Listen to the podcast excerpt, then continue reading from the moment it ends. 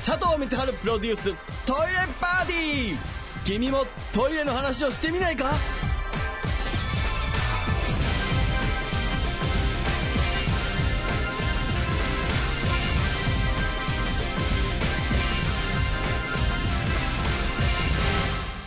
佐藤光晴でございます、えーメールいただいておりますラジオネーム長沢風数値ちゃんえー、佐藤さん今夜もこんな姿でお邪魔します。かっこパジャマ姿。あ、パジャマなんですね。えー、僕のトイレネタ、聞いておくれ。11月4日に人生4度目のぎっくり腰になってしまいました。なぜぎっくり腰になってしまったのかと言いますと、トイレ内での出来事です。便器から立ち上がった途端腰がググッとただ痛いというわけではなく、気絶するような鈍い痛み。その痛みが原因でトイレ内で気を失ってしまった。おお。目を覚ました時、トイレ内で倒れてた、トトイレ内で倒れてたではないですか。腰を痛めたことで色々と不便があり、トイレならお尻を拭くことやパンツの上げ下げの困難です。やれやれということで。大丈夫なんですかね、これね。目が覚めてトイレで気を失ってたってこれ、一人暮らしなのかなこのフースーチーちゃんさんは。ねえ、誰かが気づいてくれたらいいですけども、ちょっと、怖いですね。これはぎっくり腰。あの、結構その腰を痛めるとね、そのかがむことですらこうちょっときついということで、トイレをね、こう、あのー、いや、座ることが大変だし、あと、座って立ち上がるのも大変だし、で、これ、結構、あのー問題になってるのは、今、こう、高齢化社会じゃないですか。で、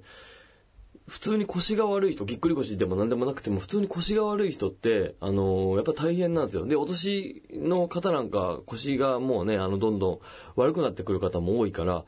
そういう方は、普通にこう、我々ね、あの30代、40代の人たちは、トイレにかがんだり、こう、立ったりすることって何の負担もないんですけども、結構お年の方なんかは、その、トイレに座るだけで精一杯だったりとか、それこそぎっくり腰なんかの人なんかもう大変だろうし。で、高齢化社会に向けてトイレ業界的には、あの、当然そういった方のトイレの対策っていうのがもうされていまして、あの、便座がこうリフトアップするんですよ。要は、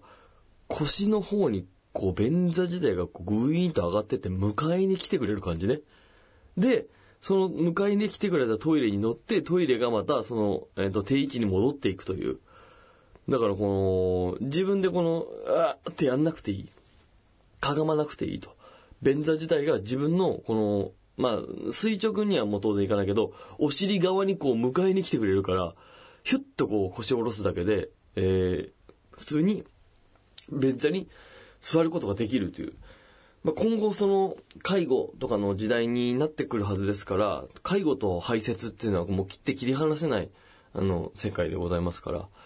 まあそういうトイレも今も開発されてるし、どんどんあの普及もしていくんじゃないかなと思いますので、まあ普通にその常設というか、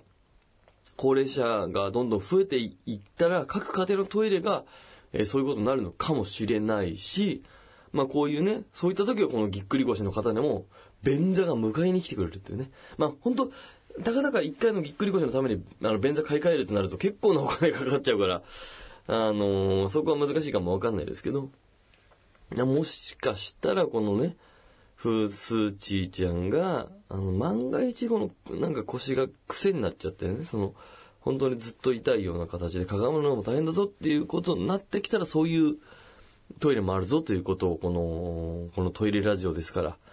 えーお伝えしておけたらなと思います。非常にこのリフトアップの感じがすごい、あのーショールームなんかで僕見て体感してるんですけども、非常に便利だったのでね、えーぜひちょっと見てみてはいかがかなということでございます。